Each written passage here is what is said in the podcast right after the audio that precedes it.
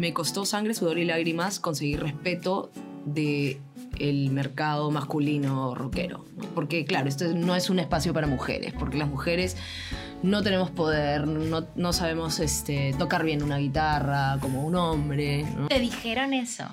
Te estoy dando comentarios que me han dicho a lo largo de mi carrera, ¿no?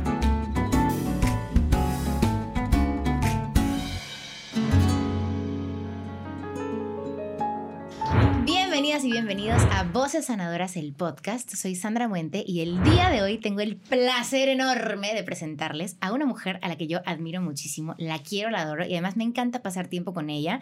Somos amigas hace muchísimos años y es una de las artistas peruanas que yo más admiro por todo lo que es y todo lo que ha hecho y todo lo que significa en mi vida. Mi querida cantautora, rockera, extraordinaria, maestra de canto, una genia, Pamela Llosa, señoras y señores. ¡Uh! Oh my God. Ay, mi Sandrita. Yeah, Tú te sabes que la admiración es mutua, siempre te lo digo. Ay, te amo. Y gracias por invitarme. Muchas gracias. Estoy preparadísima para todo. Yeah, estoy Sobre todo para esto, salud. Por favor, salud, salud, salud. Aquí estamos. A ver, Yes, voy a con probar un tu. Cuba Libre. Mi versión de Cuba Libre. Mm. Horrible. Está delicioso. ¿Qué ¿En serio? Le has ¿Te hecho algo gusta? raro, ¿no? Le he hecho algo raro. Uf, me encantó. Buena versión.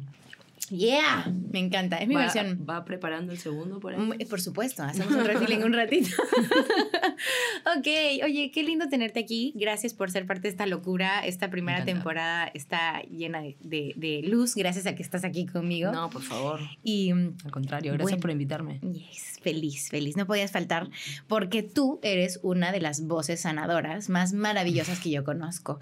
Esto empieza como una idea de compartir con la gente cosas para cuidar su voz, ¿sabes? En Instagram. Claro. Como, ay, vamos a ver, porque la- dictamos clases y todo eso. Claro. Y después me pongo a pensar y digo, ¿qué, ¿qué onda con esta gente a la que escuchar o tenerla cerca o, o- o pasar un tiempo con ellos, como que te marca algo en el corazón, ¿sabes? Te sana estar con esa gente o Mm. escuchar esas voces. Y eh, por supuesto que pensé, Pamela, yo soy una de esas personas. Y em, ¿cómo es esta voz interior que te dice, dediquémonos a esto? O sea, cantemos. Esta es ese llamado que tienes. Es tu voz, viene la voz de la familia, viene algo que, que involucra esto. ¿Qué viene ahí? En mi caso, en mi caso creo que yo, em, por herencia, yo nací en una casa, en una familia muy musical y por herencia, como tú, ¿no? Por herencia nos cayó este regalo de nacer y crecer en la música y no, nunca tuve como una conciencia sobre eso, era parte natural de mí y era como inherente a mi literal naturaleza, ¿no? Entonces, em, nunca sobrepensé, oye, quiero ser cantante, debería ser cantante, era tácito que lo iba a hacer, era evidente que lo iba a hacer. Solo en el camino me iba preguntando cómo se hace, ¿no?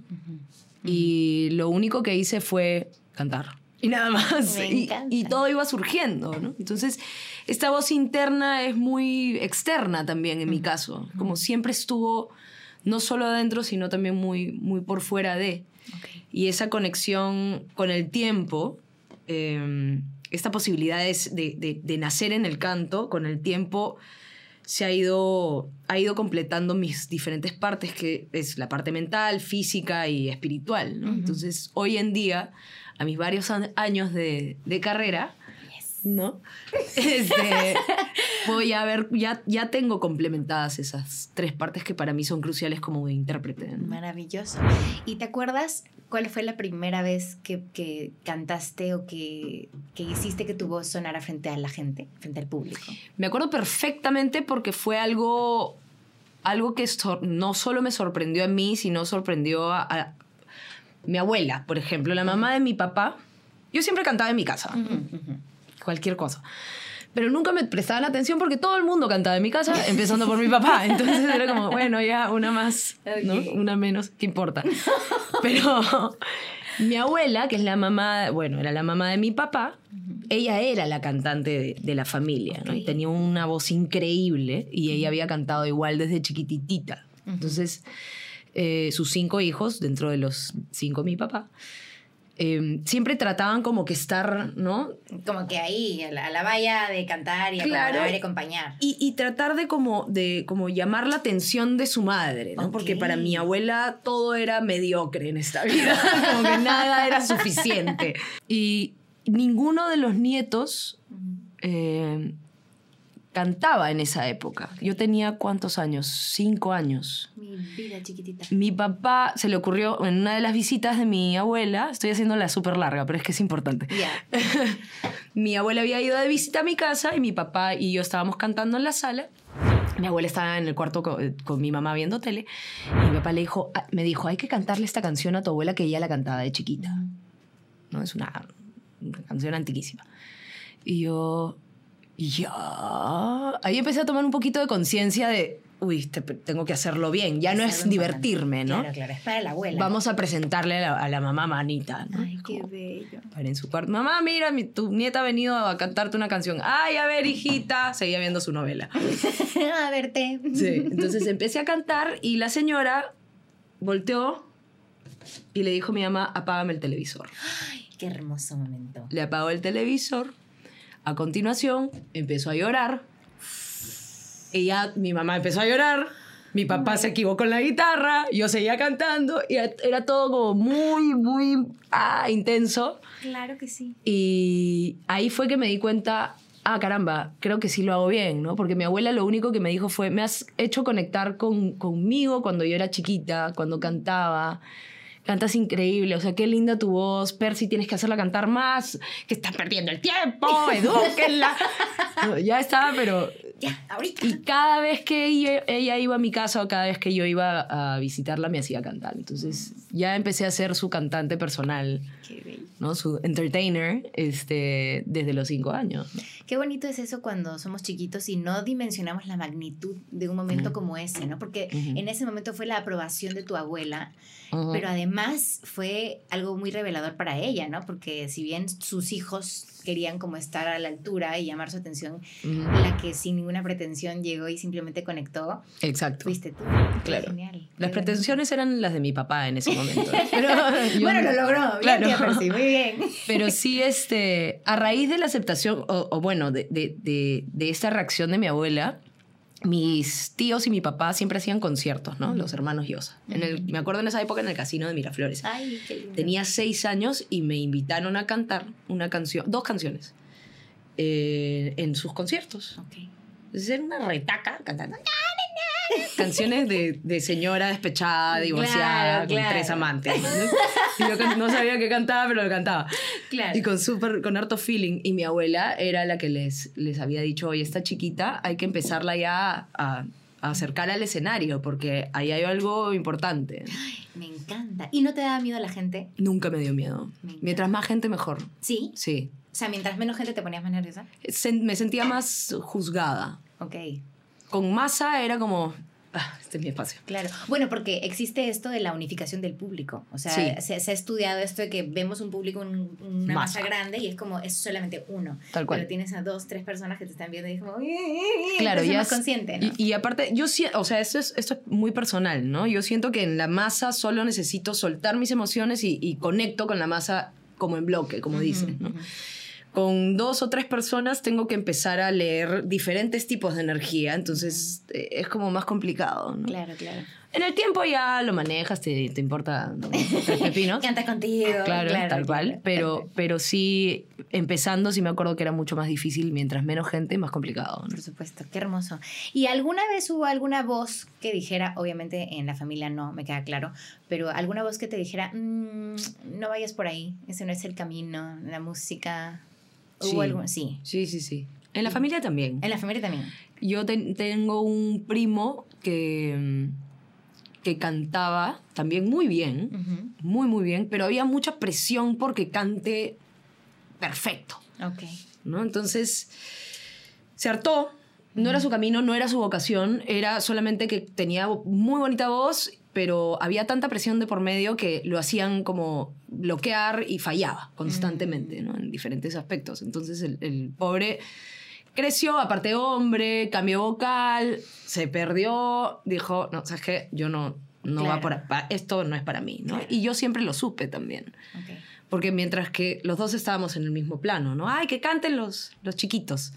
Entonces yo cantaba, para mí era muy fácil hacerlo y para él era una presión y una tensión tan grande. Ay, qué fuerte, Y porque yo además sentía, la- pero ¿por qué te hacen, no? Claro. ¿Por qué anda a jugar? como que te ponen a competir, ¿no? También entre la Sí. familia, como Es- que, pero mira a tu prima, seguramente, lo debe haber escuchado Sí, no, y nos hacían ensayar juntos. No, ¿Por qué no estás afinando esa nota? ¿Has escuchado a tu prima cómo afina? Dios y es santo, como, yo sí. estaba, por favor, quiero irme, no sé, tengo el hula hula ahí tirado, déjenme jugar. Podemos ir a jugar, por Claro. favor. Mi primo y yo queremos jugar. Claro, literal. Claro, claro, Sí, claro. Crecer, crecer en, en un ambiente en el que también se te exige esta cuestión técnica puede ser complicado. Sí. ¿Y cómo, y cómo es que llega, eh, se empieza a construir esta cuestión de ya, ok, pararnos en un escenario, componer canciones, hacer que tu voz no solamente suene a través de esta música de estas señoras que tú Claro. mencionas, sino ahora tu voz tome la fuerza tuya. Tus palabras están aquí, están ahora. Obviamente cuando somos chiquitos y los que componemos por ahí, componemos alguna Cualquier cosa. cosa que, que sí, ese, ah, el mundo de feliz. Cualquier cosa. Pero, pero ¿cuán- ¿cuál es tu primera canción que dices, ok, esta canción es mi canción, ¿te acuerdas? Mm, sí. No me acuerdo, qué raro. Me encanta. Porque me acuerdo todo, porque, pero, pero me preguntas qué he almorzado, no tengo ni idea. este, claro, es que fueron momentos muy importantes, ¿no? Y para mí la composición se me dio como, como el canto. O sea, mi papá compone también. Entonces, y yo todo el día jugaba de chivola a inventarme mis canciones, pero igual nadie me prestaba atención porque uno más, uno menos, ya no importa. ¿no? Pero cuando murió mi abuelo, el papá de mi papá, a quien yo adoraba y moría por él y él moría por mí, eh, había un teclado, estábamos, creo, fuimos, regresamos del, del- de la ceremonia, ¿no? Y había un teclado en la, la sala de mi tío, me acuerdo. Yo no sabía tocar nada en esa época, tenía ocho años. Sí, ocho años. Agarré el teclado y empecé a jugar y empecé a cantar lo que se me ocurría y fue una canción para él, como una especie de canción de despedida. Y mientras todos estaban en la sala, tipo, Ay, wow. está haciendo algo, está haciendo algo. Saca la, saca la este, cámara, saca- que en esa época eran cámaras. La así, cámara ¿no? así gigante, Sony claro. gigantesca. Saca la cámara. La videograbadora. y, y esa fue la primera canción que me acuerdo haber hecho, Ok. conscientemente. Ujú. Después ya empecé a jugar, o sea, empecé a, a- a agarrar la guitarra y a raíz de aprender ciertos acordes ya, había, ya, ya empecé a inventarme mis propias progresiones y a escribir las porquerías que escribía en esa época. ¿no? No, nada de eso. De todas maneras. Y, y- O sea, siempre hay un desarrollo. pues, ¿no? Claro, claro, hay un desarrollo. Y tú decides también meterte a algún tipo de clase, formación, estudiar con alguien, o es más autodidacta la cuestión. Empezó siendo autodidacta, pero después me... O sea, ya cuando hice mi carrera de solista, yo, yo tuve una banda. A ver, vamos, vamos, vamos de manera partes, secuencial, como no como, Jack. Sí, no, no como mi cerebro que no ve secuencia normal. ¿no? Este, yo empecé a componer como a los 12, 13 años, Ok. aprox. Ya canciones que escribía, grababa, ¿no? Tenía, eh, esto es una canción, ajá. exacto, registrada en papel, en grabación. Y a los 15 hice mi primera banda de rock. Yeah. Yeah, baby. Y eh, yo componía las canciones de esa banda. Entonces empezamos a grabarlas y luego terminó mi época con esa banda y conocí a quien ahora es mi productor, Rafa Rulu. Maestro Rafa Arbulú, Sí. por favor, aplausos para Rafa Arbulú. Genio. Que por cierto, perdón, paréntesis, ha tenido vínculos con mi padre y que maravillosamente trabajaron juntos. Entonces yo siempre querré y adoraré y amaré a Rafa Arbulú con mi corazón y me encanta que sea tu productor. Qué, qué maravilla. Es un, es un cielo, Sí. un cielo de persona. Sí. Bueno, y con, y con él empezamos a trabajar lo que vendría a ser mi primer disco de solista. Y ahí fue que yo dije, y él también me dijo, siento que no estás tan contenta con tus canciones, no quieres como hacer un curso en, en Berkeley, en la Universidad de Berkeley de Estados Unidos, que hay cursos de diferentes tipos de talleres y, este, y yo entré a, a- sobre todo a, a compo, ¿no? a composición. Aprendí un montón de cosas y, y aquí estoy, ¿no? Sigo desarrollando todo lo que he aprendido. ¿Cuántos años Ahí. tenías cuando empezaste a estudiar composición en Berkeley? 23, Me encanta. 23 años, Ok, ok. claro. Y antes en el cole, Antes en el cole escribía tonteras. Ok, ok. O sea, que eran que tenían alguna gracia, ¿no? Pero, pero eran letras muy ingenuas también. Todas Ok. siempre de amor, de tristeza, desgracias. Eso es. te- ok, ¿qué temas? ¿Qué tema eh, de amor? Amor, tristeza, desgracias. De tristeza, desgracias. O sea, sí, era muy raro que yo escriba una canción feliz. Ok. Con una temática tipo chévere. Chévere, al- Chévere alegre, lo que estoy, estoy. Sí, soy mi propia persona. ¿no? Ok, ok. Estoy contenta. No, siempre era como, uff, necesitaba. que era adolescente. Fue una época horrorosa en mi vida y era como, estoy perdida, es- no sé qué hacer, ¿no? Tipo, quiero felicidad y no la encuentro. O sea, muchas cosas que me pasaban las soltaba en canciones. Y eran Y- canciones densas, pues, ¿no? Por eso hice una banda de rock. Por eso fue la banda de Claro, rock. tal cual. Y escúchame, ser mujer en una banda de rock y en un contexto de rock que siempre se le, se le atribuye mucho a los hombres, que conozco maravillosas cantantes de rock y Ujú. maravillosas compositoras, pero Perú, rock, Uf. muchas bandas de hombres. Hermana, ¿Qué- ¿Qué complicado. onda con la tocada en, en que el festivalito, que la cuestión, que el cosa del las bandas o lo que fuera? ¿Participaste en esas cosas? He participado, pero me costó sangre, sudor y lágrimas conseguir respeto de el mercado masculino rockero, ¿no? Porque claro, esto no es un espacio para mujeres, porque las mujeres no tenemos poder, no, no sabemos este, tocar bien una guitarra como un hombre, ¿no? No sabemos lo que es una distorsión o un, o un pedalboard, ¿no? Con diferentes efectos, no tenemos ni idea de lo que es eso. Eh, raspar es muy artificial para ustedes, no suenan con, con mucho poder. Entonces, todo eso, este... ¿Te dijeron eso? Te estoy dando comentarios que me han dicho a lo largo de mi carrera, ¿no? Dios mío. Entonces yo me dediqué a, a cerrarles el La hocico. boca, por supuesto. No. Esta señora se para en el escenario y canta y ay, Dios mío, agárrense todos y agárrense bien lo que se puedan agarrar. Porque es una maravilla, de verdad. De verdad. El otro día, cosas. mi adorado director, Carlos Galeano, eh, te- estás tocando con. Carlos en, en la banda Carlos Galeano, es la guitarrista y hace, tiene momentos vocales preciosos. Y en una de esas Galeano dice, bueno, aquí yo, mi banda, ¿no? Todos maravillosos, musicazos. Y uno dice, bueno, y aquí este, en la guitarra, Pamela Llosa, que es como tener a Messi de arquero. Y yo dije, ¡plin! ¡Claro que sí! Ha sido el comentario más Pero perfecto. hermoso y raro que me han hecho en, en el Es mundo. que ¿no? sí, de verdad. Es una Es gran una- analogía, pero la, ¿no? la tomo con mucha humildad. Es maravilloso y es totalmente cierto. O sea, eres una genia. Ahora, tú tocas la guitarra impresionantemente bien y me, yo disfruto mucho verte tocando la guitarra también y Me cantando. encanta. Además, esta, esta etapa también de guitarrista ahora. Claro, es que siempre he querido. Yo, claro, nací con voz, ¿no? Pero en el camino empecé. Y, y la guitarra, a mí nadie me ha enseñado a tocar guitarra. La guitarra es solo mía. Y yo solo he aprendido mirando, este. investigando por mi lado o explorando yo solita con el instrumento, ¿no? Buscando un sonido específico.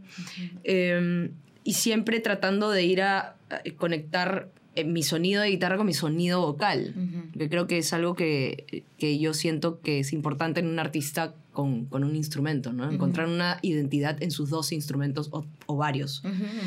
Entonces he trabajado mucho en eso y solita con la guitarra, ¿no? Entonces sí es, es como... Quiero darle más trabajo a eso ahora, como que da más, más protagonismo a, a mi guitarra.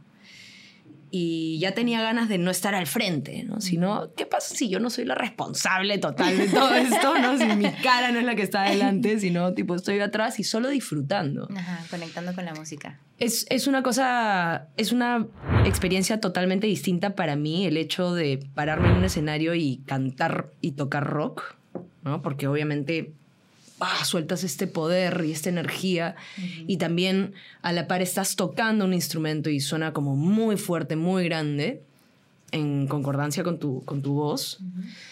Pero a la- eh, por el otro lado es como, ya, ok, ya no estoy soltándolo desde mi cuerpo, pero lo estoy igual ejecutando, ¿no? Eh, y es muy paja. O sea, para mí es como, uff, meter una quinta así, ¡prá! un power chord con, con distorsión y, y llevar la rítmica de una, de una canción. Es casi tan placentero como cantarla. Ay, qué lindo. Me Sí. encanta. Y, y lo dice y yo me la imagino en el escenario y la veo, porque claramente voy a todos los conciertos que ella hace, entonces me, fascina. Y tienen que ir a verla tocar cantar, es una bestialidad. Maravillosa, por si acaso. Eh, Katia. Vamos a volver otra vez a la, a la- a la pregunta anterior con el tema de darte un lugar y ganarte el respeto de este, este tema del rock. ¿Y qué onda con la cuestión de manejar una carrera pública? O sea, por ejemplo, yo siempre he sa- te he visto muy seria, muy respetada, muy construyendo algo. Me encantó lo que dijiste en una entrevista que, que publicaste, republicaste hace poco en tus Ajá, redes. Sí. ¿no? Prefiero ser respetada por mi música y por ser consecuente, ¿no? Que, que por solamente ser famosa. Ajá. ¿Qué onda con eso? O sea, en algún momento vinieron oportunidades, por ejemplo, en televisión o en algún programa que te exigieran algo, que te pidieran algo que no fuera lo que tú querías dar, porque pasa mucho, o, o cómo ha sido? Sí, han habido varias, este, varias ideas en el camino, como para. que incluso me decían. para entrar a, a diferentes tipos de programas, ¿no? Como. este. eh, concursos.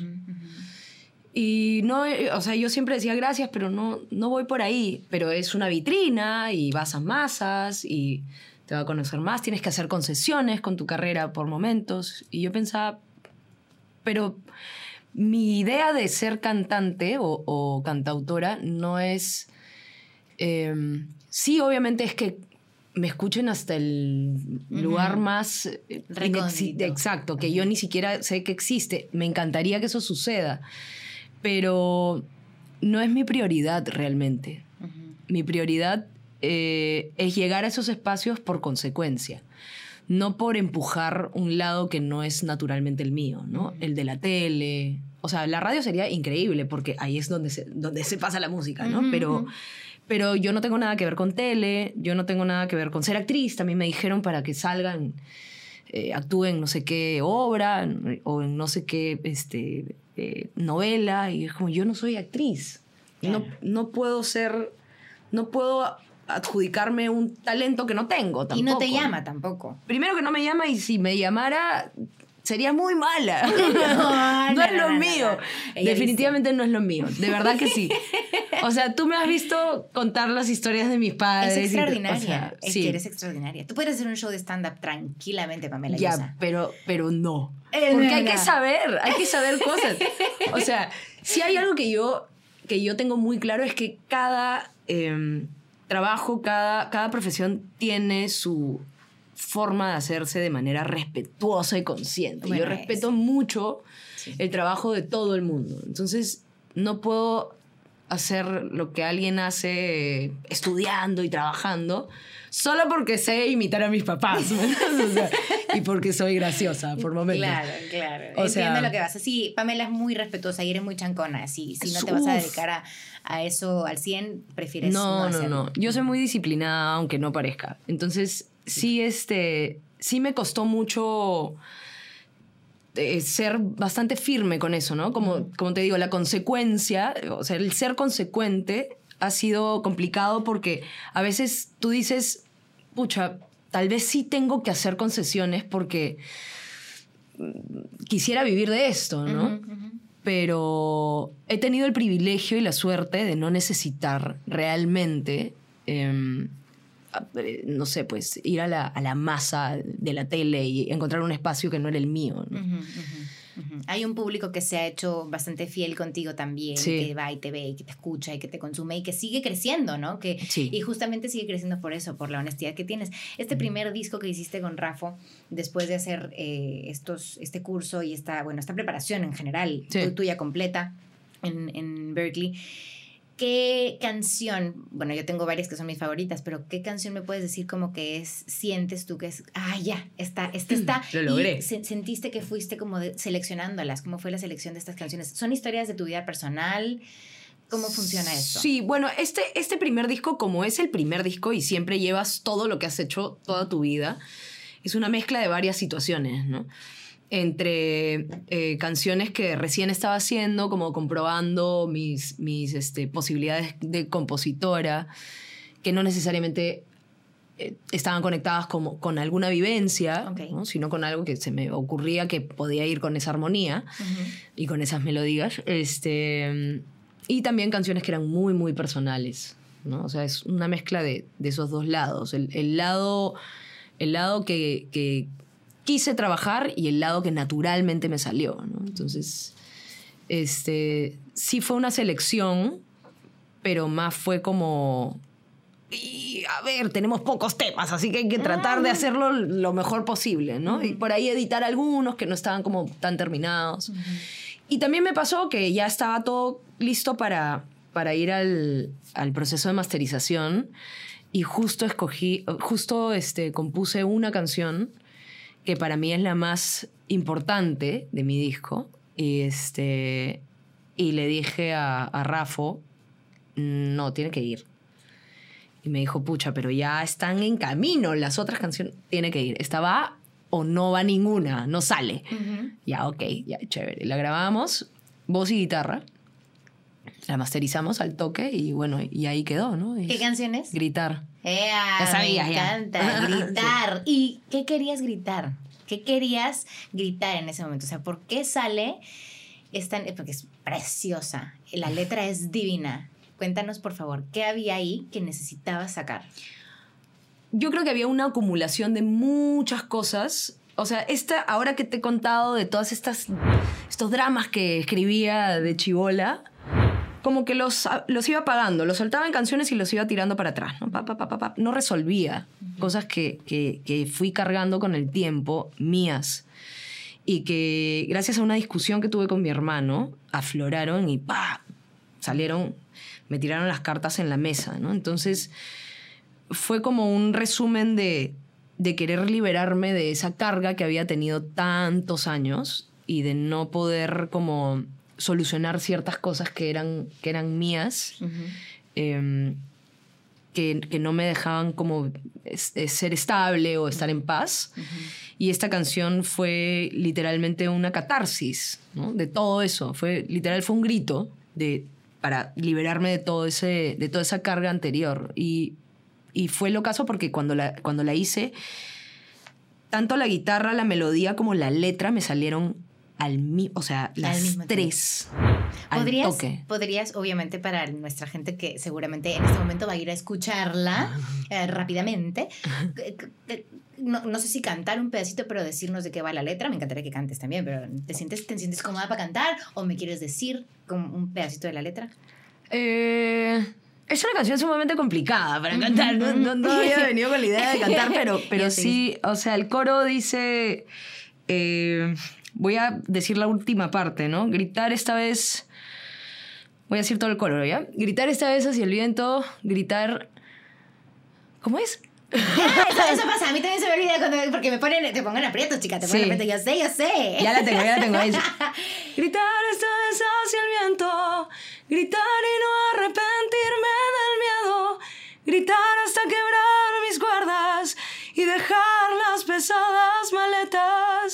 Gritar esta vez que he aprendido a soñar y a dar paso adelante al destino. Gritar hasta sangrar sin guerra y soltar hoy mi voz para dejar por siempre mi huella. ¡Qué belleza! ha, sido, ha sido hermoso escucharte cantar, gritar contarnos un poco también de, de, lo que viene detrás de esta letra ¿no? y de estas ganas de dejar una huella ah, con tu voz, que yes. es maravilloso. Y también soltar, ¿no? Y decir, vamos a, a por ello. Uh -huh. ¿Cómo conozco yo a Pamela Llosa? Voy a hacer un, un, pequeño, este, me voy a meter aquí a hablar un poco de una experiencia personal. Empiezo a tomar clases de canto con una maestra para prepararme para unos exámenes fuera. Y cuando viene a mi casa y me da mis clases y todo, me dice, tú tienes que escuchar a mi alumna, a mi alumna estrella, que es Pamela Llosa.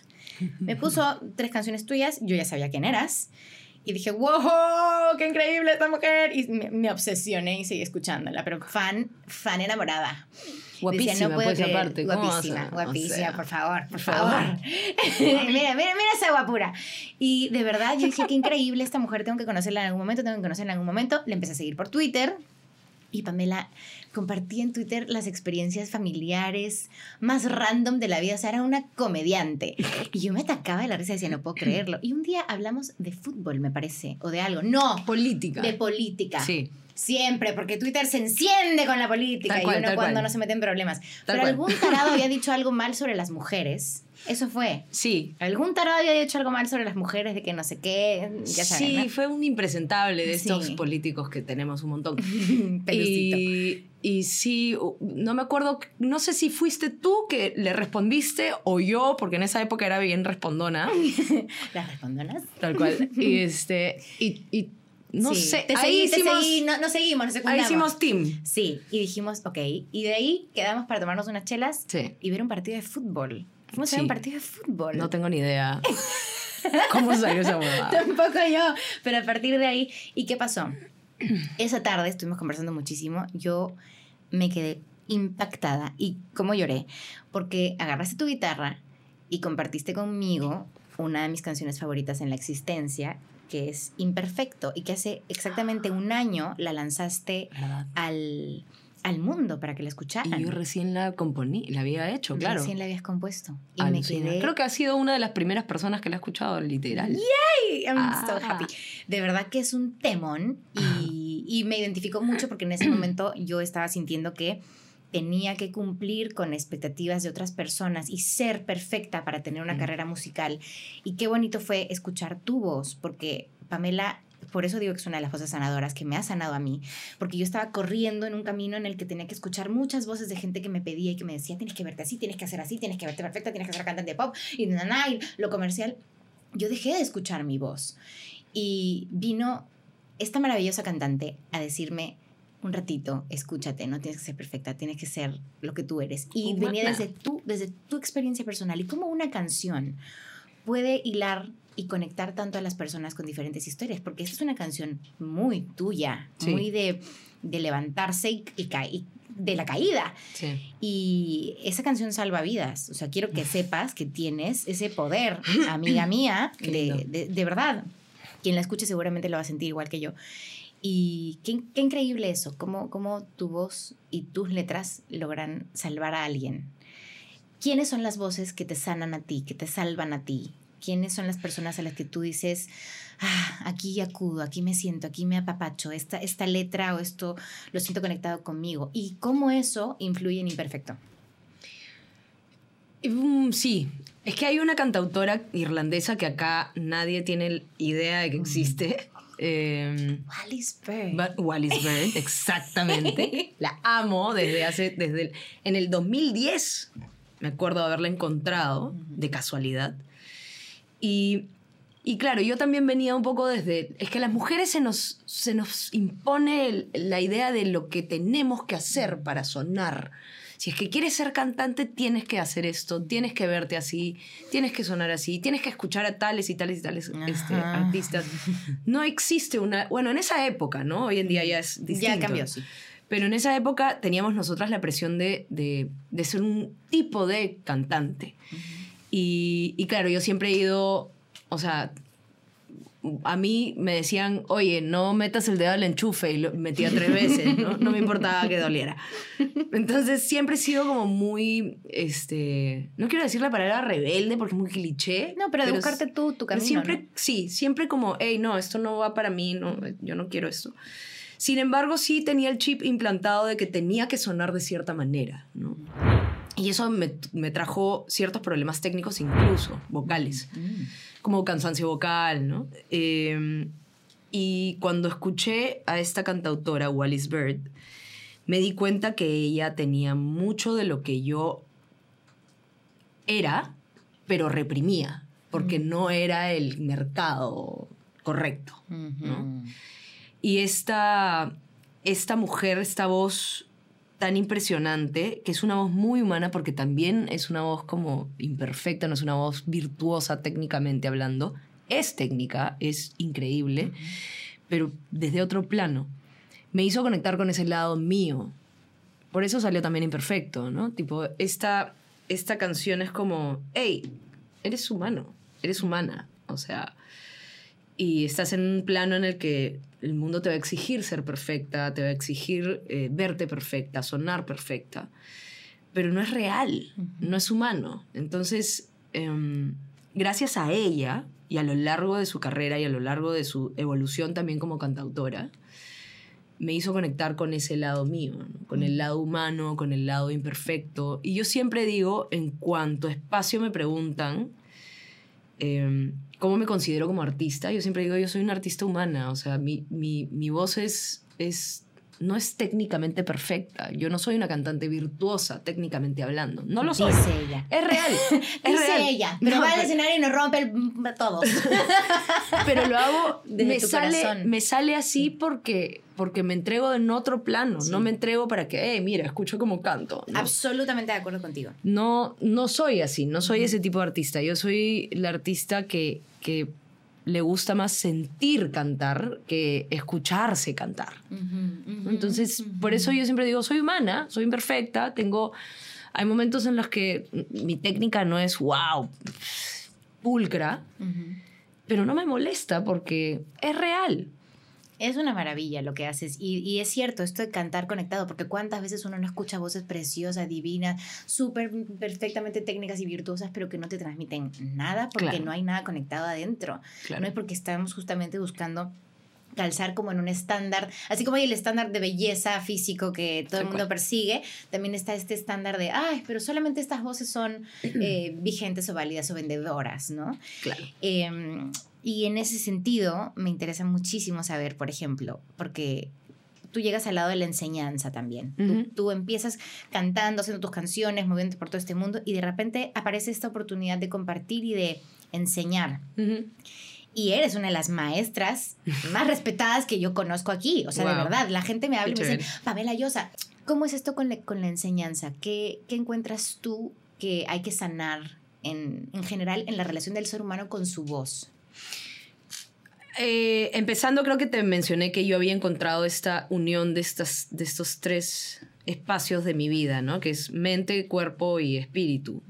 Yo siento que ahora que he tenido la, la oportunidad de, de desarrollarme como profesora de canto, hay mucha gente que eh, tiene todo esto disperso, ¿no? O bloqueado.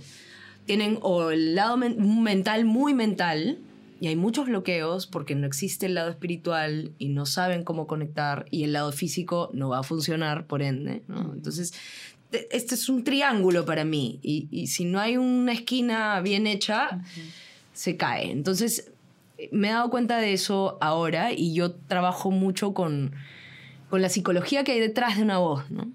Que, cómo, cómo empezaron los, los alumnos a cantar, qué fue lo que se han llevado desde el- la crítica constructiva, desde el, desde el apoyo, porque existen los dos lados, ¿no? Mm. Al que le han dicho que canta hermoso desde chiquitito, chiquitita, y realmente hay muchas cosas que arreglar que, no, que no entienden, Ujú. ¿no? Porque asumen que todo está bien. Ujú. O está el otro lado, que hay estos cantantes que tienen una voz maravillosa, pero que la guardan y la esconden porque les han dicho, no, tú no cantes.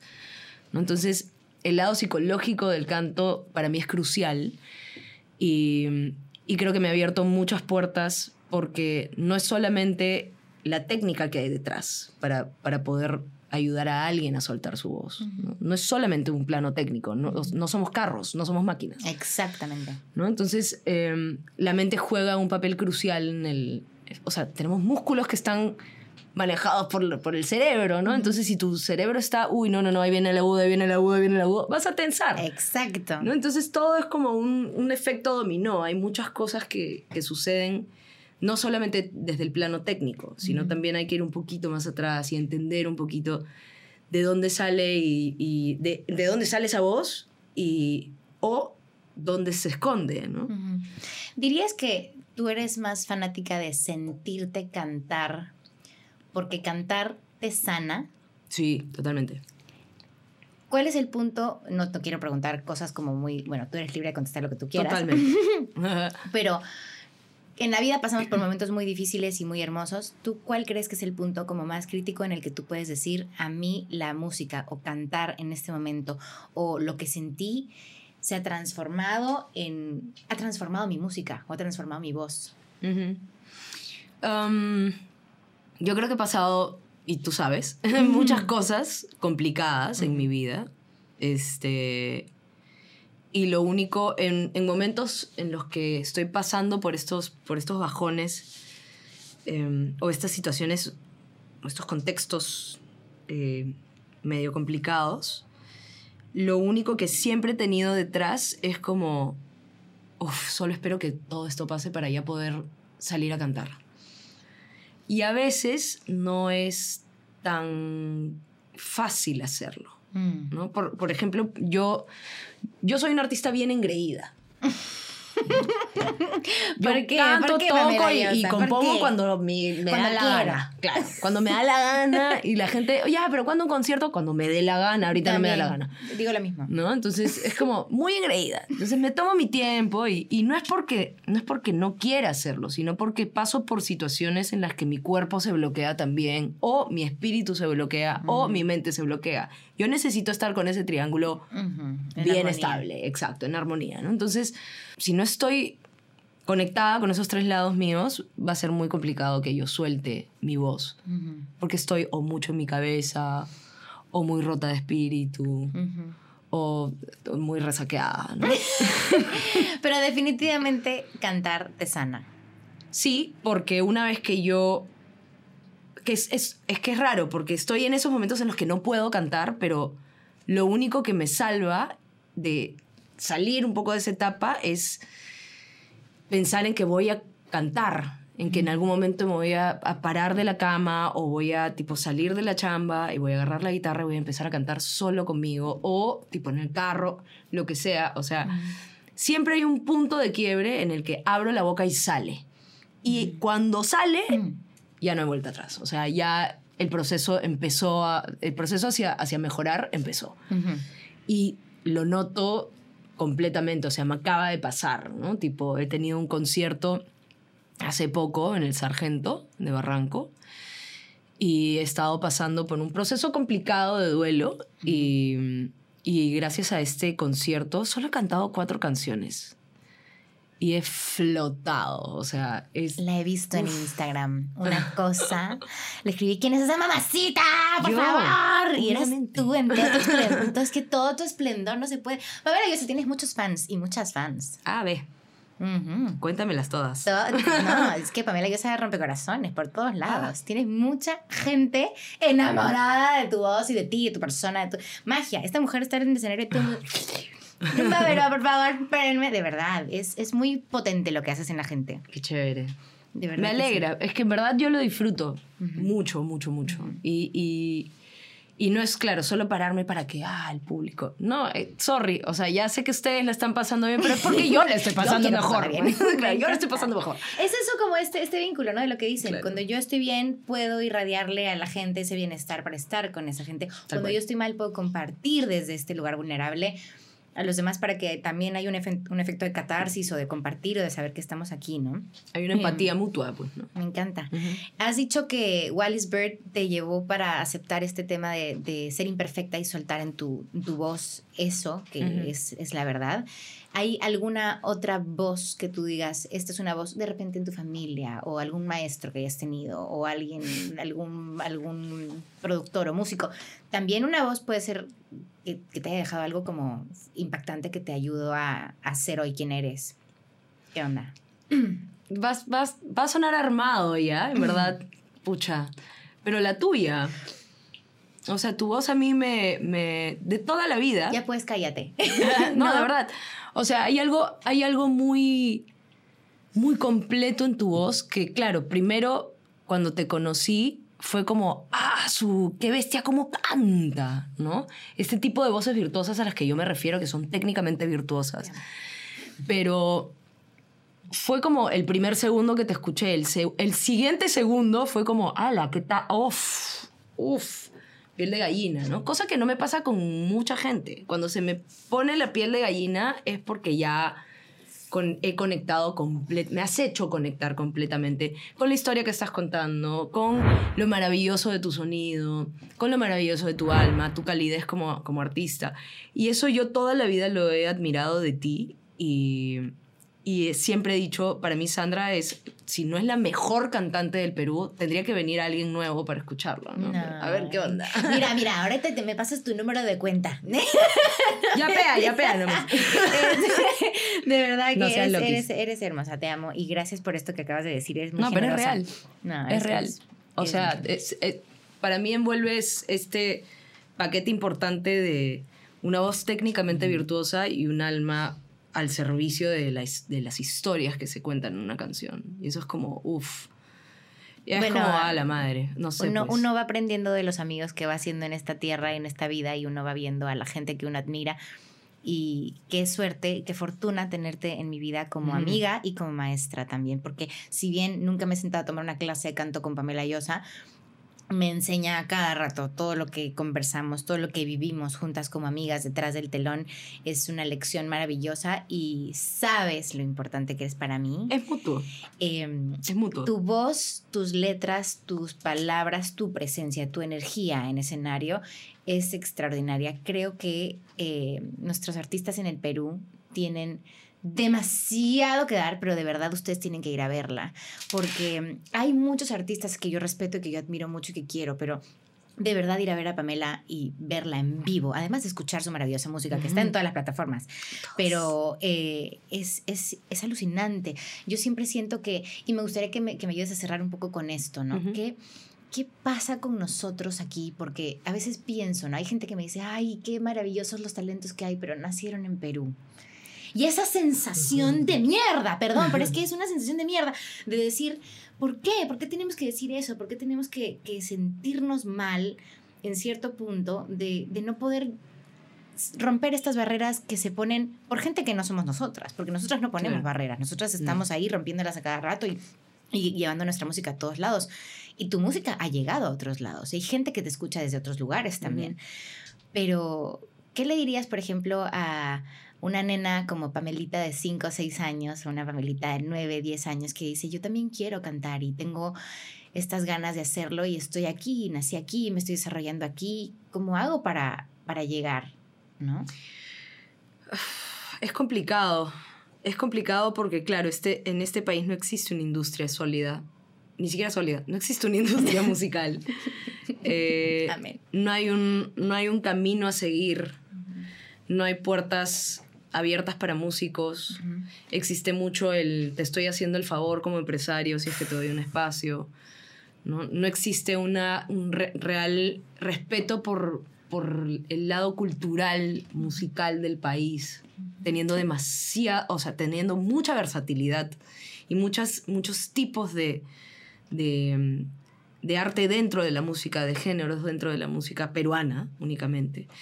Eh, es, es triste tener que llegar a esta conclusión a la cual yo he llegado de decirle a alguien que realmente quiere hacer música acá, es como, nútrete de todo lo que puedas sacar de tu país, de este país, que hay un montón de información y es muy valiosa y es hermosa, y llévate al otro lado. Lamentablemente, hoy en día tengo esta postura. ¿Por qué? Porque es también un tema político mm, es también un tema de mm, sálvese quien pueda, ¿no? O sea, no hay un carro que estemos empujando juntos. Eh, ponemos- pongo por- como ejemplo, por ejemplo, no sé, pues pongo Argentina como ejemplo. Hay un sindicato de músicos. Acá ni siquiera hay un grupo de WhatsApp. No, y lo, que hay, y lo que hay se deshace así porque hay muchos intereses personales y egos y peleas y la gente no se quiere. Es que hay una, no hay una gran necesidad, hay una gran necesidad y, y hay, y hay tanto abandono en el rubro que obviamente la gente reacciona a lo que, "Oh, si puedo sacar mi marmaja de acá y puedo empujar a la otra para yo salir, voy a hacerlo. Hay una desesperación masiva por querer por lo menos vivir de la carrera en este país. Y es imposible, es imposible. Entonces, ¿sabes qué? Pamelita Llosa, de cinco años, que le acabas de cantar a tu abuela y que te ha dicho que qué increíble que sigas tu, tu sueño de ser cantante, ándate a otro país. ¿Pamela y eso se va a ir a otro país? no. ¿No? ¿Por qué no? Porque soy Contreras. no metas el dedo en el estoy dando mi consejo, pero no lo voy a seguir. Sí. No. Siempre hago eso. Predico, pero no practico. Pero no porque, porque siento que todavía tengo cosas que hacer acá. Siento que todavía tengo historias que escribir acá y, y quiero aportar en lo que pueda al, al- al proceso de cambio, porque no va a haber un cambio pronto, pero puede existir un proceso para empezar un cambio, ¿no? Y quisiera todavía aportarlo. Y lo haces. Y claro, estoy yendo detrás como entrenando cantantes, yendo, dándoles este, este, ese conocimiento que, que tengo, ¿no? Compartiendo mi experiencia y tratando de, de generar esta conciencia, ¿no? De, de- de trabajo en comunidad. Eso de, de salir, llevar lo que tú has tomado y también volver y aportar Exacto. es algo, algo muy Exacto. valioso. No ¿no? todos les digo, ándate del país. Claro, O sea, claro. Primero los entreno, ¿no? Eh, tipo, les digo, oye, por si acaso está complicado, pero vamos a trabajar en conjunto, ¿no? Todavía se puede, todavía podemos lucharla. Pero si ya veo que es como algo insostenible en el alumno o la alumna que tengo en ese espacio, es como, bueno, si tú tienes la oportunidad de irte, anda, ¿no? Y trata de, de decir que en Perú también habemos ujú, ujú. varios que tenemos mucho por demostrar. ¿no? Recordar también a quienes están y de dónde viene uno, ¿no? Y a quienes ha conocido uno. Claro. Em, para mí, Pamela, has logrado hacer eso que, que dijiste en esa entrevista, ser consecuente, ser respetadísima y abrirte camino en un lugar en el que todo es ramas y piedras y cosas difíciles, Claro, pero que sales y brillas y eso es algo hermoso y realmente es, es bello verlo y, estar aquí contigo es un placer. Espero tenerte muchas veces más en este, en este podcast. Habría que hacer una edición de, de esto, tipo la- lado B, pero calatas. Me encanta. Póker, póker de prendas. Ya. No sé jugar póker, perdería completamente. Sí, porque yo sí sé jugar. cagada. Calata completamente. No, este, pero podemos hacer un juego. Es más, de hecho en Instagram tenemos una secuencia de jueguitos que ahora van a poder ver.